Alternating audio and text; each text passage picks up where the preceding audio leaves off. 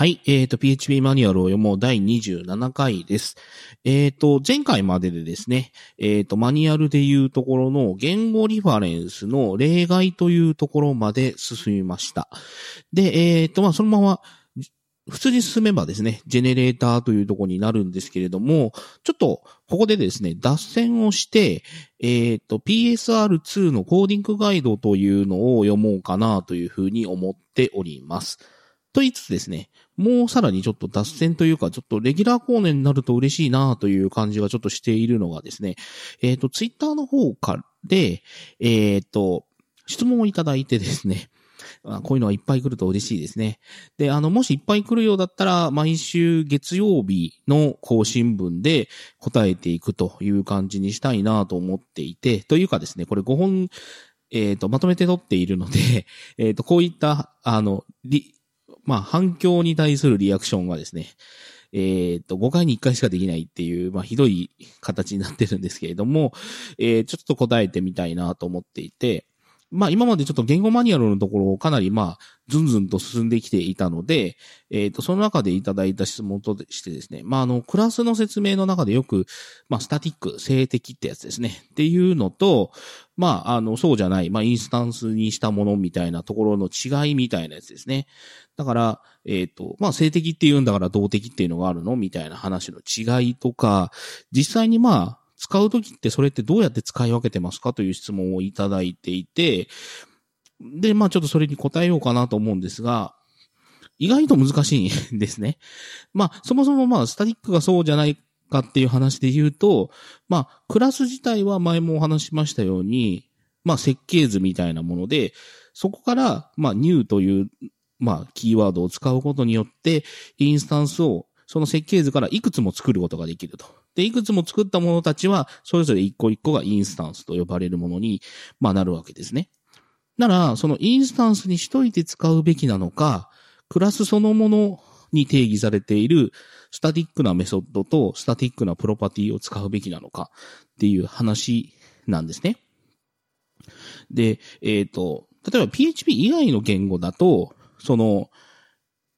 まあ、ちょっと話が違ってきていて、えっ、と、実際何か動き始めたときに、そのメモリー空間上というか、実際プログラム上で、えっ、と、クラスができてから死ぬまでというか、っていう期間がですね、PHP に比べるともう長いわけですね。PHP って、リクエストを、まあ、ウェブサーバーとと一緒に動いている場合が多いので、えっ、と、リクエストを受けて、処理をして、処理が終わると、もうすべて終わるんですね、その世界が。なので、その短いリクエストの間だけ生存するっていう短い期間なんでいいんですけど、例えば Java の、あの、ウェブの仕組みであったりとか、そういったものっていうのは、一度、そのメモリー上で、えっ、と、存在し始めると、しばらくの間ずーっと存在し続けるんですね。で、そうなってくると、クラスっていうのは一つしか存在しないですし、クラスのプロパティと呼ばれるものも一個しか存在できない。で、それに比べると、インスタンスというのはそれからどんどん何個でも作れるわけで、だからクラスのプロパティ、スタティックプロパティだったりとか、スタティックメソッドっていうのは、唯一一つしか存在できないもので、インスタンスっていうのはたくさん存在、同時に存在できるっていう、まあ大きな違いがあるので、ここはまあ利点なんですけど、PHP って、そもそもが存在期間が短いんで、なんか、ありがたみがだいぶ薄いというところは多分あるんですよ。なので、実際どっち使ったらいいのっていう話は、悩みどころだなとは正直思います。なので、まあよくあることなんですが、なんか、プログラムを見ると、やたらスタティックプロパティとスタティックメソッドを使っているってやつですね。まあ、どういう風にプログラム見たらわかるかというと、やたらコロンコロンが出てくるってやつですね。えっ、と、た、例えばメンバーコロンコロンメソッド名みたいなとか、メンバーコロンコロンプロパティ名みたいなやつばっかり使われていて、なんか、こう、全部スタティックでやれるんだからやれればいいじゃん。みたいなんで閉じちゃっているの使い方もやってる方がいらっしゃって、まあそれで何が困るんだって言われた時の反論ってですね、意外と難しい というところがあります。まああの、実際には、まああの、あの、複数個存在できるからこそできることっていうのがあって、例えばデータベースから値を取ってきて、そのデータベースの1レコードずつですね。だからメンバーっていう、あの、塊を扱うときにはメンバークラスっていう話は、まあ、例えで何個かしてますけれども、そういったときに、そのメンバーのテーブルに15人いたとすると、その15人分っていうのを、そのメンバーのクラス自体で表すっていうのは、これは厳しいわけですね。だから、メンバーからインスタンスを15個分作っといて、そのそれぞれの15個のインスタンスが、田中さんだったり、鈴木さんだったり、まあ、あの、木村さんだったり、みたいな感じで、一個一個のインスタンスにはそれぞれの人の名前、年齢、職業とかが入っているっていうふうに、まあやっぱり15人分のデータをそれぞれ管理するっていうことになると、それぞれはやっぱインスタンス化しといて、まあ、あの、インスタンス化されたものたちのプロパティに入っていて、それを扱うっていうのがまあ普通でしょうね。そうじゃないとクラス単体でやってる場合は、クラスの中のプロパティに配列を持っといて、その配列に15レコード分の配列入ってんのかっていう使い方をしたらですね、まあ、何のためにクラス使ってんのかわかんないですよね。それなら元から配列にしとけよって話なので、そうではなくて、メンバークラスっていうのは、えっ、ー、と、動的なプロパティ、まあ、スタティックじゃない方のインスタンスのプロパティとして、ネーム、エージ、ジョブ、えっ、ー、と、E メールとかを持っていて、それを入することによってインスタンス化しといて、それぞれの名前とか E メールとかに値を入れるっていうのを人数分作れる。で、そいつらを使って、まあ、あの、何か一覧表を書いてみたりとかですね。あとはそれぞれの人で、さらに何か別のオブジェクトと、まあ、インスタンスと組み合わせて、えっ、ー、と、違った動きをさせるみたいな感じでやる場合が多いので、まあ、基本的にはインスタンス化しておいて処理するっていうことが多いと思いますが、これがですね、実際の設計だとどうのこうのっていう話になってくると、まあもうちょっと説明が多分必要なんだと思うんですけど、すいません、この短い間でですね、いい説明が思いつかなかったっていう、まああの敗北なんですけども、ちょっとこれに関しては、宿題とさせてください。えっ、ー、と、いい説明が思いつけば、どんどんこう、えっ、ー、と、続報と言ったらなんですけども、説明を加えていこうと思いますし、えっ、ー、と、皆さんからなんかあの、ハッシュタグですね、あの、えっ、と、前回から引き続き、えっ、ー、と、ツイッターハッシュタグを宣伝していこう、月間にしましたので、えっと、シャープ PHP ONDOC ですか ?PHP OnDoc っていうハッシュタグで、まあ自分的にはこうなんじゃないかなと思うよとか、そういう話とかをまあ、このハッシュタグを使って盛り上がっていただけると嬉しいなという感じではあります。もちろん自分の何になんか思いついたら随時言っていこうと思います。まあ、あの、こんな感じで、まあ、ちゃんと答えないで、次の質問を受け付けるなんて話もあるんですけど、まあ、せっかく PHP のマニュアルを読んでいるので、まあ、マニュアルというか、普段 PHP を使っていて、ここはなんでこんな風になってんのかなと思うんですけど、とか、そういう疑問点等があれば、まあ、僕の方で偉そうに説明するというよりは、一緒に考えていくぐらいのノリでですね、えっ、ー、と、進めていければなというふうに思ってますので、気軽に、あの、聞いて、あの、質問していただいたらいいんじゃないかなと思います。はい。まあ、ちょっと、あの、不完全燃焼的なところがあるかもしれないですけども、えっ、ー、と、こんな感じで。で、えっ、ー、と、まあ、あの、今週の、まあ、えっ、ー、と、本題というか PSR2 のコーディングガイドというやつなんですけども、まあ、そもそもですね、PSR とは何ぞやという話なんですけども、えっ、ー、と、PSR フィグっていう団体というか、あの、ものがあってですね、その、実際その、PHP ってもちろん言語を作っている人たちっていう、PHP 言語そのものを作っている人たちっていうのがいらっしゃるわけですね。で、その人と、たちとちょっと被っててか、ってるようで被ってないまあ、塊として、PHP の言語上でフレームワークを作ってらっしゃる人たちっていうのがいるわけです。もちろん、あの、シンフォニーだったり、ケークだったり、えっ、ー、と、ゼンドフレームワークだったり、えっ、ー、と、ララベルだったりとかいういろんなフレームワークがあるんですけども、そういったあの、あ、あとまあ、フレームワークだけじゃなくて、えっ、ー、と、CMS 的なやつですね。えっ、と、まあ、ワードプレスだったり、ワードプレスの人いたのかなフィグに。えっ、と、ドゥルーパルの人だったりとかっていう、その、えっ、と、フレームワーク及び、そういう CMS のような、ああの、そうですね。あの、そういったアプリケーションよりのエンジニアの方々たちが集まって、もうちょっと、えっ、と、みんながそれぞれ好き勝手、その、作るんじゃなくて、えっ、と、ちょっと規約作らないみたいな話で、ですね。だからガイドライン的なものを作らないというふうな話し合いをする場として PHP Fig っていうやつですね。PHP Framework、えー、っと、 Interoperati、operability Group っていうんですかね。ちゃんと読めてないですけど、PHP Fig っていうのを作られて、そこでいろんなスタンダードを作っていこうという形になってます。で、それで、えっ、ー、と、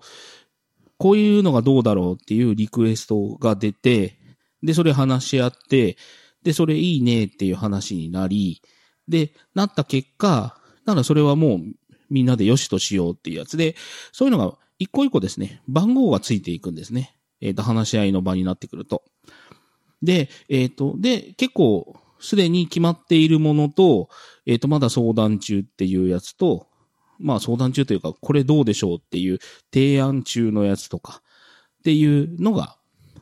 まあいくつかあってですね。で、この PSR2 っていうのは、もともとちょっと PSR1 っていうのでコーディング規約っていうのがあったんですけど、それにさらにちょっと規約を追加して、こういうのでいきましょうという形のものとして、さらに進化したというか、まああの、プラスアルファされたものがえっ、ー、と、PSR2 コーディングスタイルガイドという風な形になってます。えっ、ー、と、PSR0 っていうのがあったんですけども、PSR0 はオートロードの仕方について決めようっていうのが最初のものとして PSR0 っていうのができたんですが、こいつに関しては PSR4 でさらに進化がされて、PSR4 の方が今ではオートロードのスタンダードみたいな規約になってるんで、PSR0 は古くなってるという感じでしょうか。あとは PSR3 でロガーの規約、PSR6 でキャッシュのインターフェース。で、PSR7 で HTTP メッセージってやつで、リクエストとかレスポンスのインターフェースを決めようみたいなやつとか、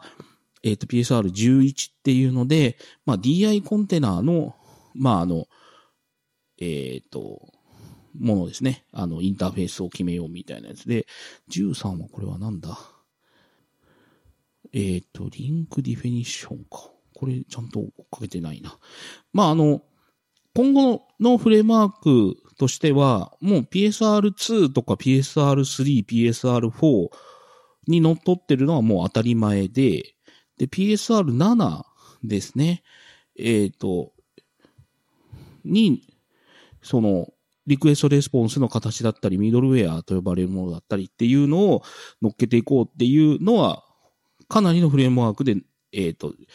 えっ、ー、と、採用されていくようなものたちではあるんですが、まあ、なのでこの PHP フィグが決める PSR 何がしっていうのは、きちんと追っかけていっておいた方がいいですよという話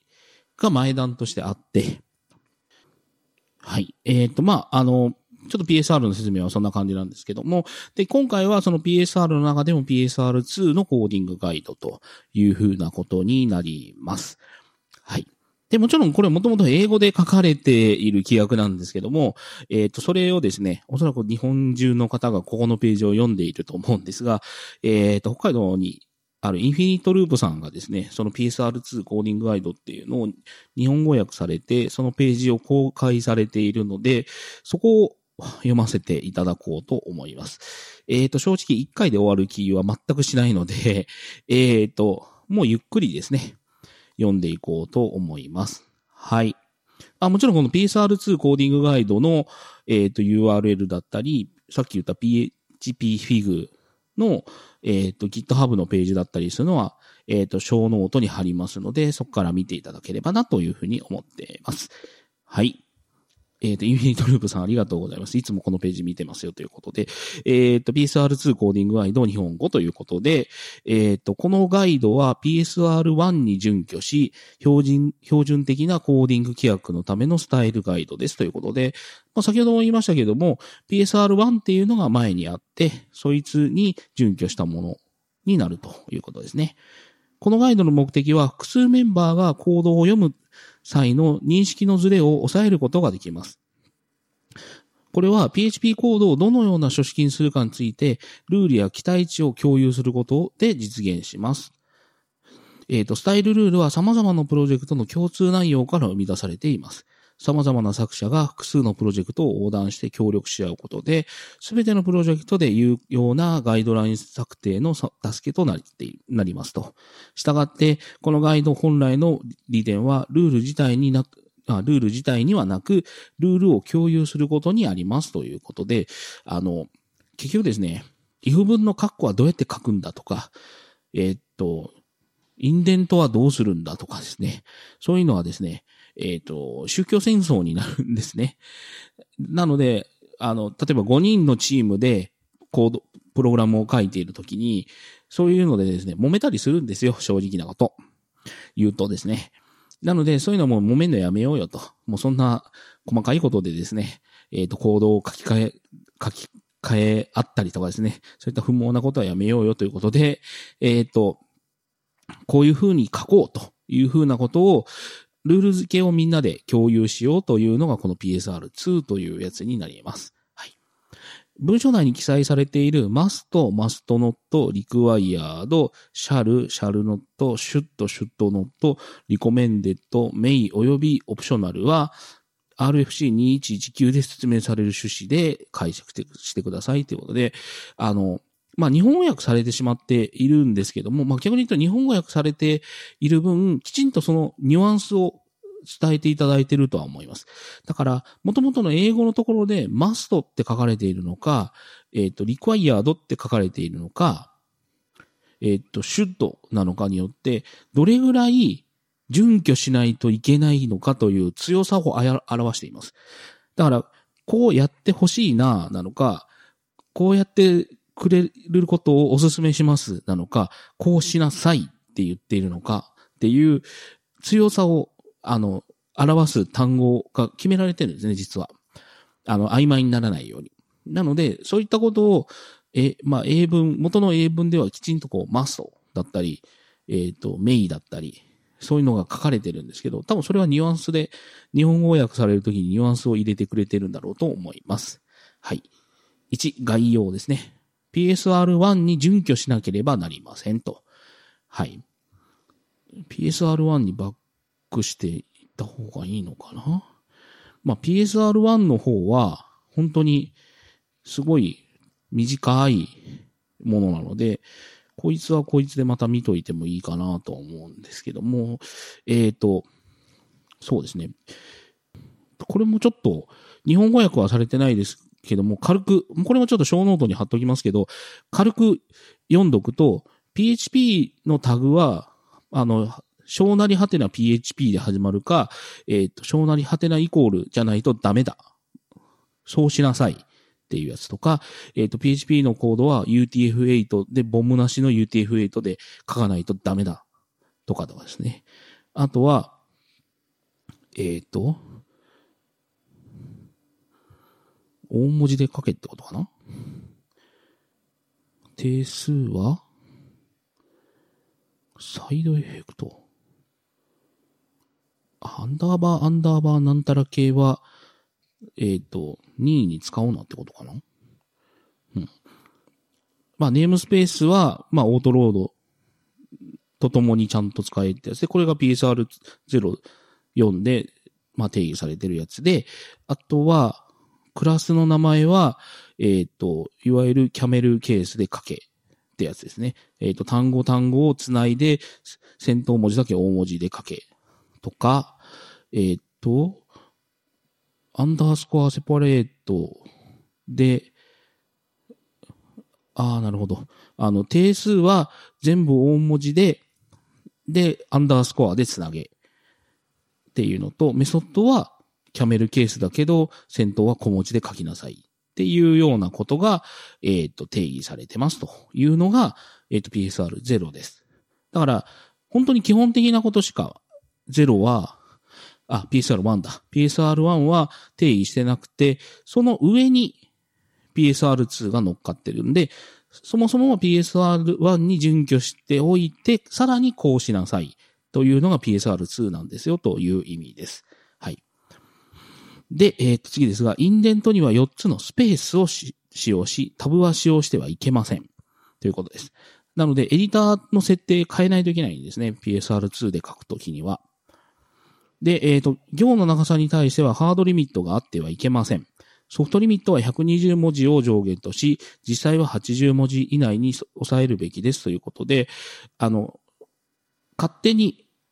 えっ、ー、と、開業されるみたいなものを作ってはダメだと。まあ、どこまででもいけるように基本的にしといて、で、えっ、ー、と、まあ、エディター的に、あの、表示上の自動折り返しで120文字ぐらいにしてもいいよっていうのがソフトリミットで、えっ、ー、と、まあ、とはいえ、そんな長いもんを書いたら読みにくくなるから、だいたい80文字ぐらいに押さえとこうねっていう話です。えっ、ー、と、名前空間定義の後に空行を挟まなければいけません。また、ユーズ定義ブロックの後にも同様に空行を挟まなければなりませんということですね。えっ、ー、と、なんかここまで聞いてきてなんかもう何が何だかっていうふうに思ったかもしれませんが、この概要の一個一個に関して例がちゃんと後でありますんでね、大丈夫ですよ。はい。で、クラスのか開き括弧は次の行に記述しなければなりません。また、土地括弧は本文最後の行、最後の次の行に記述しなければなりませんという話ですね。はい。で、えっ、ー、と、メソッドの開き括弧は次の行に記述しなければなりません。また、土地括弧は本文最後の行の次、あ、最後の次の行に、えー、記述しなければなりませんということですね。で、アクセス就職詞はすべてプロパティメソッドに定義しなければなりませんということですね。省略したらパブリックだよ、みたいなのに頼るなと。public ならちゃんと public と書けよという話ですね。はいまた、アブストラクトとファイナルはアクセス収職詞の前に定義し、だから、アブストラクトパブリック、ファイナルパブリックみたいな感じで書けっていうことですね。で、 static はアクセス修飾子の後に定義しなければなりませんということで、 static の方は static public function じゃなく、public static function の順番にしろということです。はい。えっ、ー、と、制御構造の開始時は、その後に一つスペースを開けなければなりません。メソッドや関数の呼び出しはスペースを開けてはいけませんということで、これは何を言ってるかというと、if を書くときに、if スペースカッコで条件を書きなさいと。だから、if とカッコの間を空白を省略はしちゃいけませんってことです。if 関数じゃないんだからって話ですね。逆に言うと、関数みたいなやつですね。えっ、ー、と、ストリングレングスみたいなやつ、str レン、カッコみたいなやつの str レンの後ろのカッコの間にスペースを入れてはいけませんということです。えっ、ー、と、制御構造の開きカッコは同じ行に記述しなければなりません。また、閉じ括弧は本文最後の次の行に記述しなければなりませんということで、まあ、ここがちょっと他の言語から見て気持ち悪いと言われるゆえんなんですが、えっ、ー、と、クラスとメソッドの定義部分は、えっ、ー、と、開き括弧がぶら下がりと呼ばれる次の行に行くんですが、if 文とか法文の開き括弧は同じ行なんですね。まあ、そうしたかったって話なんでしょうけれども、はい。えっ、ー、と、制御構造の開始時にスペースがあってはいけません。また閉じる際もその前にスペースがあってはいけませんということで、まあ、あの、ここまでですね、読んでいただいて何かというと、ここら辺の書き方っていうのがですね、流儀が本当にたくさんあるんですよ。で、それをいちいち私はこういう書き方をするんだからみたいなことで言い争うんですよ。あの、まあ、しかも長いこと仕事してるとですね。で、そんなことで、えっ、ー、と、何週間もやり合うみたいなことをしててももう時間の無駄なので、えっ、ー、と、よっぽどのことがない限りは PSR2 に準拠しといた方がいいと思います。まあ、少なくとも最近のフレームワークって言ったらいろんな人に怒られるかな？えっ、と、少なくともシンフォニー、ララベル、えっ、と、ケイクの3とかのフレームワークは PSR2 に準拠しています。で、PSR2 に準拠してない、えっ、と、書き方のフレームワークとしては、ケイクの2、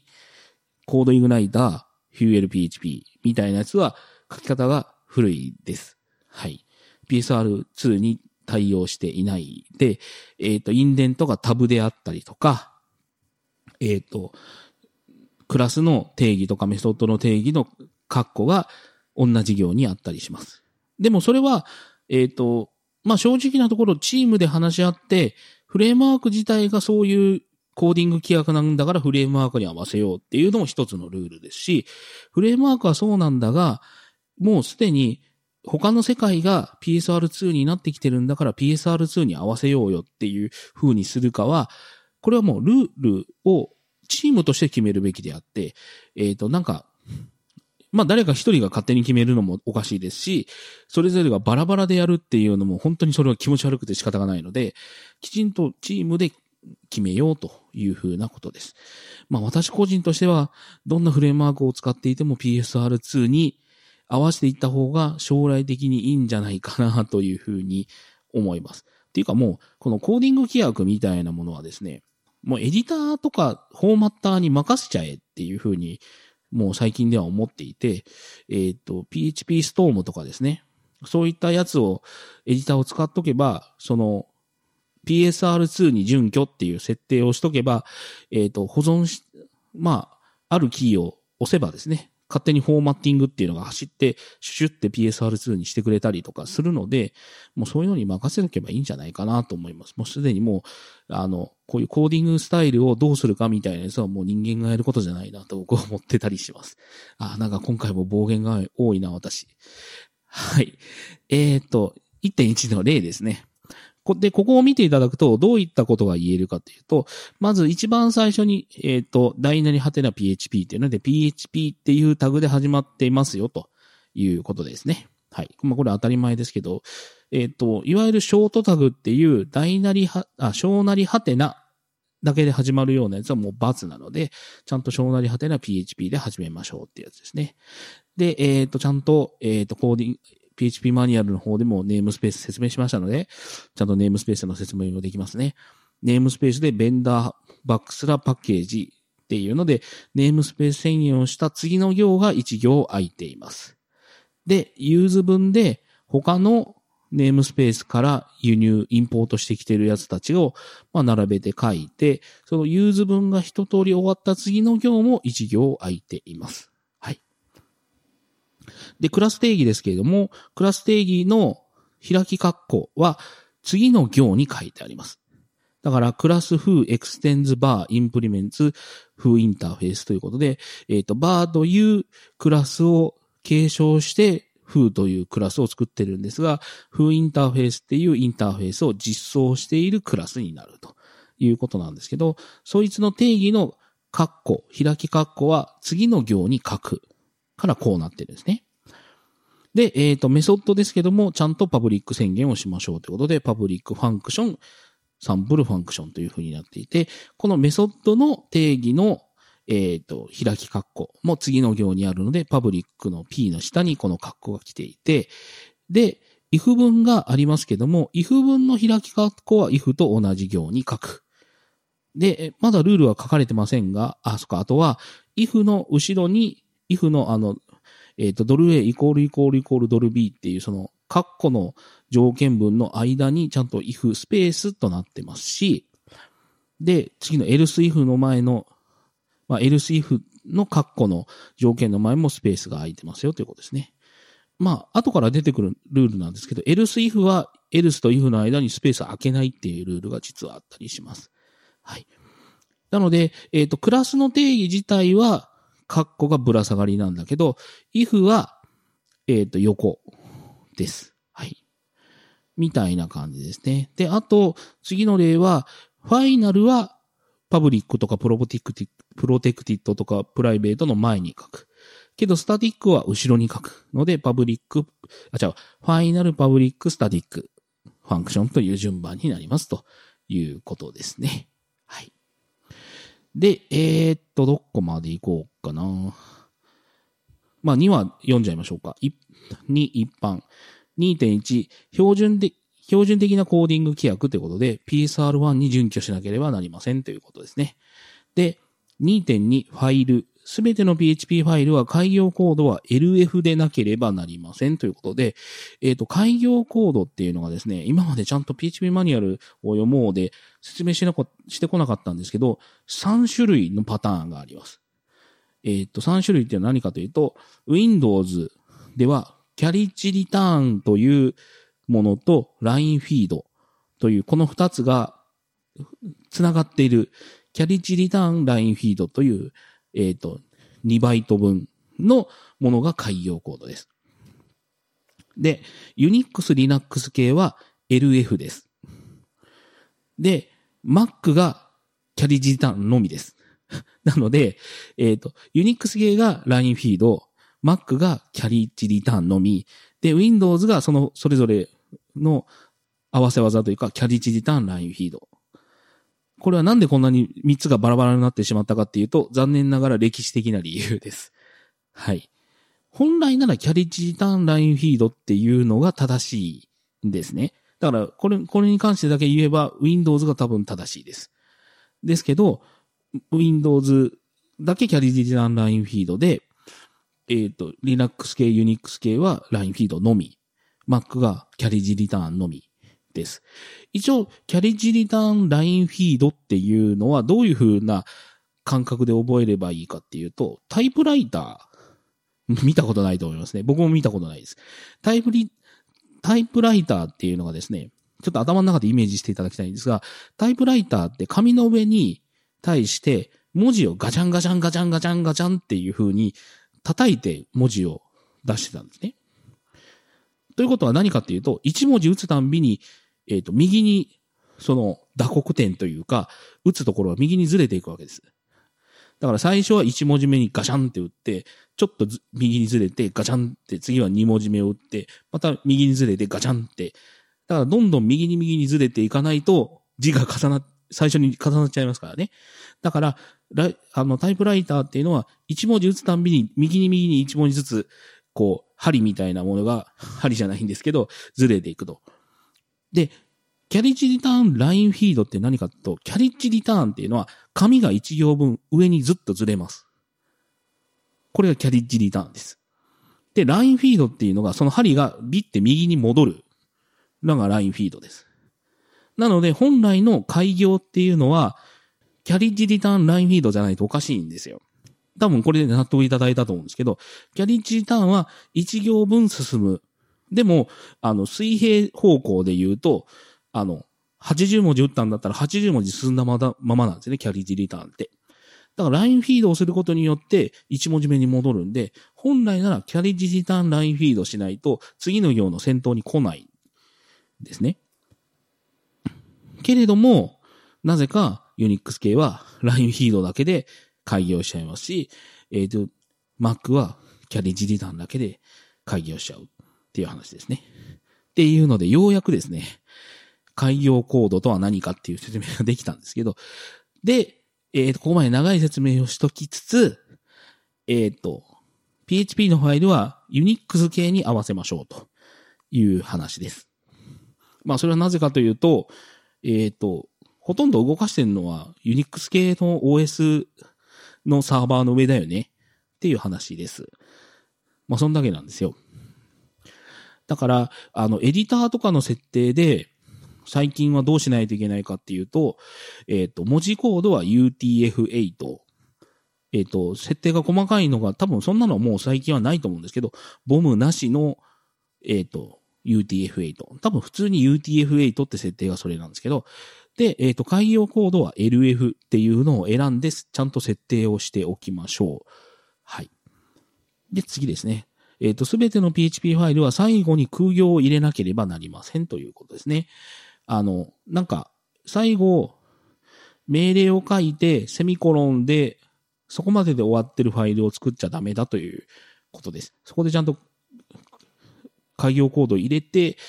で、えっ、と、最後に空行がある状態にしときましょうということですね。これまあ、エディターが勝手にやってくれますね、最近だと。で、えっ、と、PHP だけが書かれたファイルには、終了タグ、はてな大なりを省略しなければなりません。これマストですね。あ、そっか。さっきの例1.1のところの最後にですね、PHP の閉じタグ書いてなかったと思いますけど、こうやって PHP しか書いてないファイルは閉じタグは書いちゃいけない。省略しなければならないっていうのはルールです。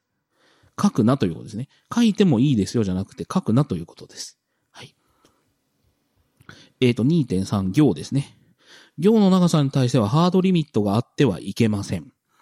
えっ、ー、と、行の長さのソフトリミットは120文字を上限とします。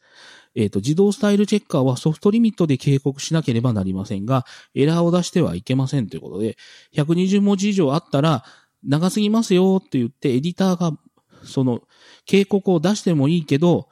エラーにしちゃダメだよっていう話ですね。とは言いつつ、1文字あたりの文字数が80文字を超えるべきではないと。超えてしまう場合は80文字以内の複数の行に分割するべきですということで、まあ、厳密に PSR2 に準拠っていうスタイル設定を PHP ストームにしてしまうと、ガツンと開業されてすごいことになるんですけど、まああれですね。で、行末に空白文字列を含んではいけないということですね。だから、えっ、ー、と、ドル A イコールドル B、セミコロンって書いてあるのに、そのセミコロンの後ろにバババババって空白が残ったままっていうファイルは作んなよっていう話です。これもエディターに任せて、えっ、ー、と、行末の空白を削除するっていう設定とかをオンにしとけば勝手に消してくれますね。はい。空行は読みやすさや関連するまとまりを示すために適切に加えて構いませんよっていうことですね。まあ逆に言うと、詰め詰めにするのは読みにくいので、空行は適度に入れましょう。えっ、ー、と、一行に複数のステートメントがあってはいけませんということで、えっ、ー、と、ドル A イコールドル B セミコロン、ドル C イコール2セミコロン、ドル D イコール4セミコロンみたいな感じで、えっ、ー、と、複数、一行なのに複数の文をセミコロンでどんどんどんどんこう書いていくっていうのはあってはいけません。という話です。えっ、ー、と、2.4インデントということで、えっ、ー、と、インデントは4つのスペースとしなければなりません。タブによるインデントは用いてはなりません。はい。えっ、ー、と、ここが一番の宗教戦争の話なんですが、PSR2 ではスペース4つです。はい。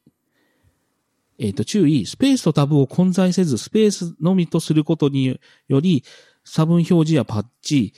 えっ、ー、と、履歴や注釈がずれること、ずれる問題を回避できますと。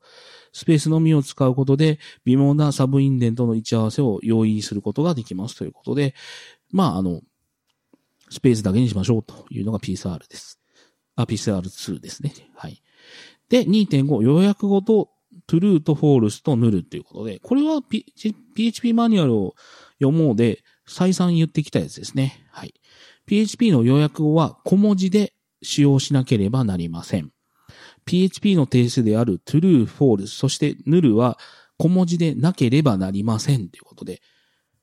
小文字で書きましょうとか小文字が望ましいではなくて小文字でなければなりませんなので、えっ、ー、と、true, false, null は小文字で書くことになります。はい。というわけで、2.5だから2までか。一般までえっ、ー、と、読みました。だから次回以降、名前空間と use、演算子による定義っていうところに行きますけれども、えっ、ー、と、まあ、あの、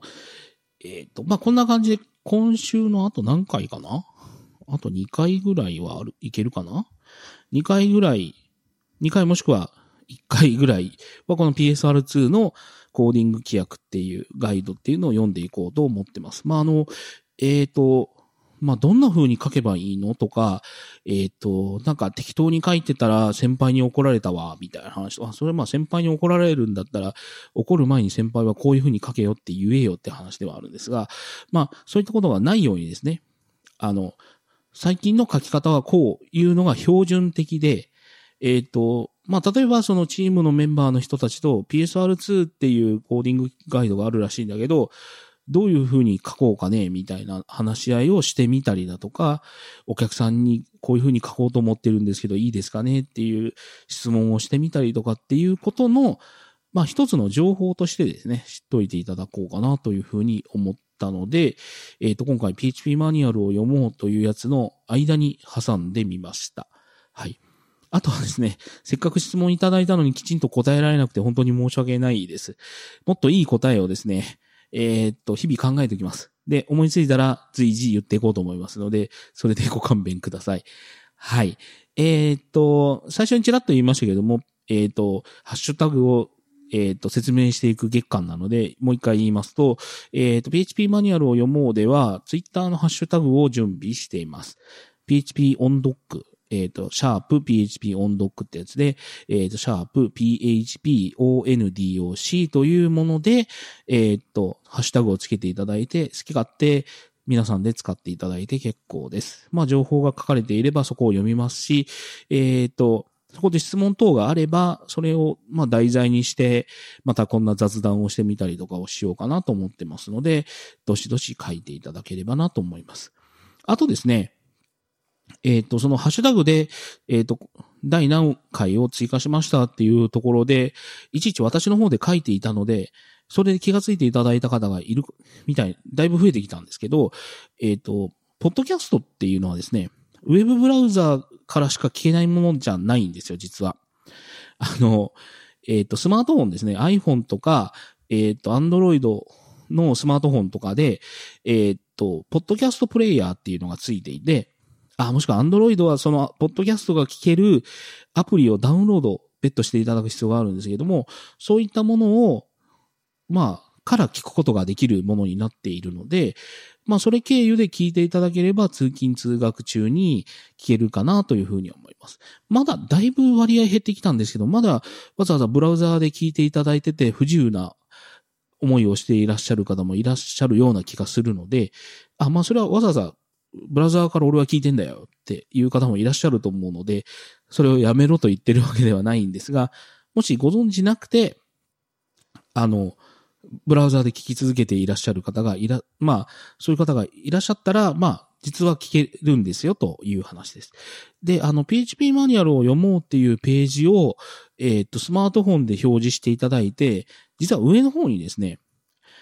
あの、ページの上の方に Apple Podcast っていうリンクと、Android っていうリンクと、まあ、RSS っていうのは、これは RSS リーダー向けのリンクなんで、あれですけど、